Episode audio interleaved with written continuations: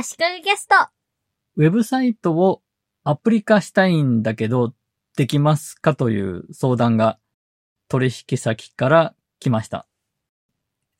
飲食店に iPad を何台か設置して、情報端末としてお客さんに利用してもらうということを考えていますと。でも単純にサファリでこちらが用意したページを開いていても、お客さんが好きなページを他のサイトを見たりとかすると思うので、いい方法がないかなということで、アプリにするという発想に行き着いたんですね。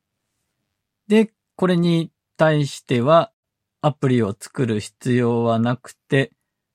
運用でなんとかなる話ですねと返事をしました。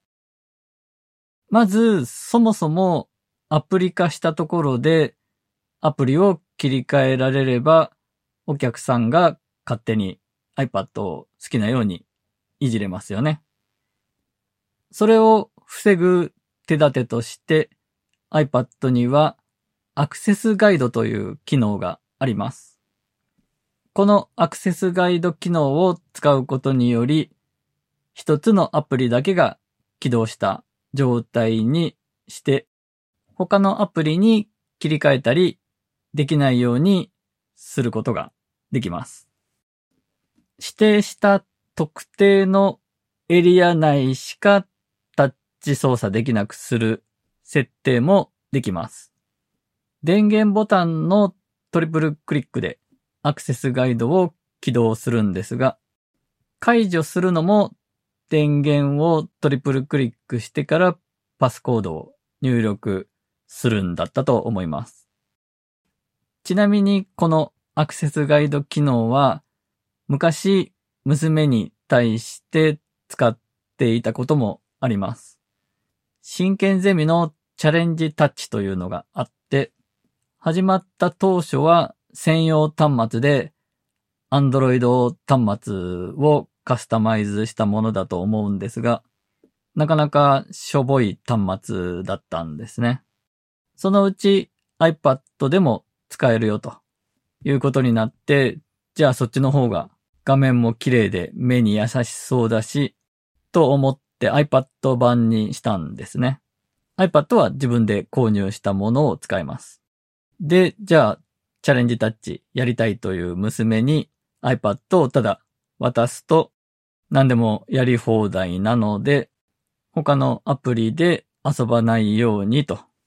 アクセスガイドを使って切り替えられないようにしたりしていたこともありました。チャレンジタッチは基本アプリではなくて、サファリでアクセスしてログインして使っていました。その頃、小学生の頃の話ですが、ウェブサイトへのアクセスも制限していて、ホワイトリスト方式ですね。アクセスしても OK なサイトのドメインとかを指定していました。ところが、チャレンジタッチのサイトもコーナーによって別なドメインのページが開いたりすることもあって、娘からここ開けないと言われたら、ドメインを調べて許可するリストに追加すると。そんな作業がたびたびあって結構面倒でした。いろいろ事情はあるとは思うんですが、一つのサービスは一つのドメインで提供してほしいですね。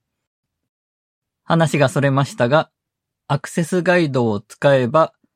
一つのアプリのみが起動された状態にできる。場合によっては画面内の特定のエリア内しかタッチ操作できなくしてしまうことも可能ということです。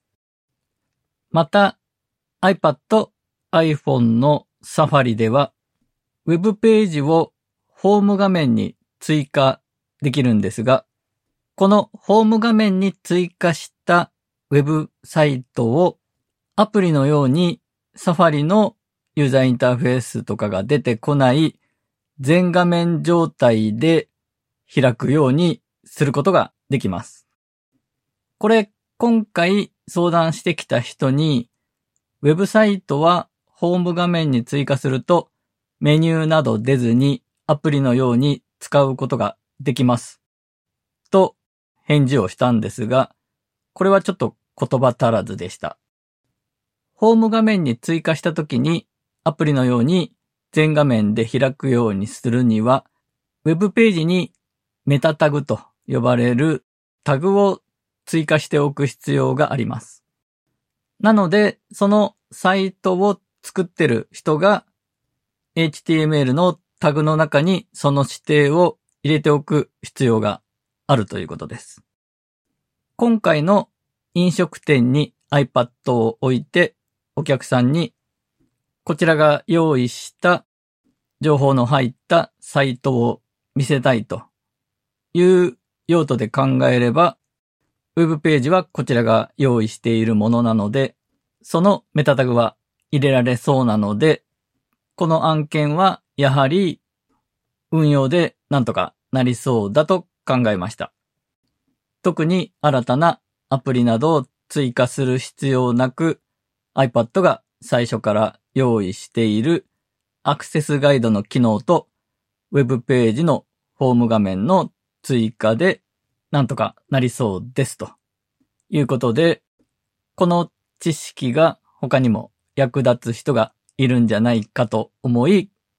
今回話をしました。なお、この件ですが、キオスク端末というキーワードが分かっていれば iPad キオスク端末にする方法みたいな検索ワードで解決方法を自力で探せたんじゃないかと思います。駅の売店のキオスクと同じで、K-I-O-S-K でキオスクですね。キオスクともって、どちらが正解というわけでもないようです。キオスク端末という言葉の定義自体も曖昧なんですが、私の中の定義としては、特定の機能だけをするために用意されている情報端末的なもので、駅で定期券買ったりするときに使う端末もそうですし、回転寿司のオーダーをする端末などもキオスク端末だと思っています。それが専用に開発された端末のこともありますし、iPad のようないろんなことができる端末を回転寿司のオーダー用とか特定の用途だけしかできないようにして使わせるというケースもあって、そういうことを iPad をキオスク端末化するといった使い方を一般的にすると思います。そして今回調べていて知ったんですが、Apple 純正の Apple Configurator 2というアプリを使うと iPad を管理して、その iPad を起動したら一つのアプリしか起動しない状態にしてしまうこととかができるらしいです。企業で iPad を一括導入するときに、社員の使う iPad を一元管理するためのツールなんだと思います。そういうツールがあるということは知っていたんですが、無料で誰でも使えるものを Apple が提供しているということは知りませんでした。複数台の iPad をまとめて管理できるということで、数にもよるでしょうが、飲食店とかで複数の iPad を各テーブルに設置するということであれば、この Apple Configurator 2で設定するというのも良さそうですね。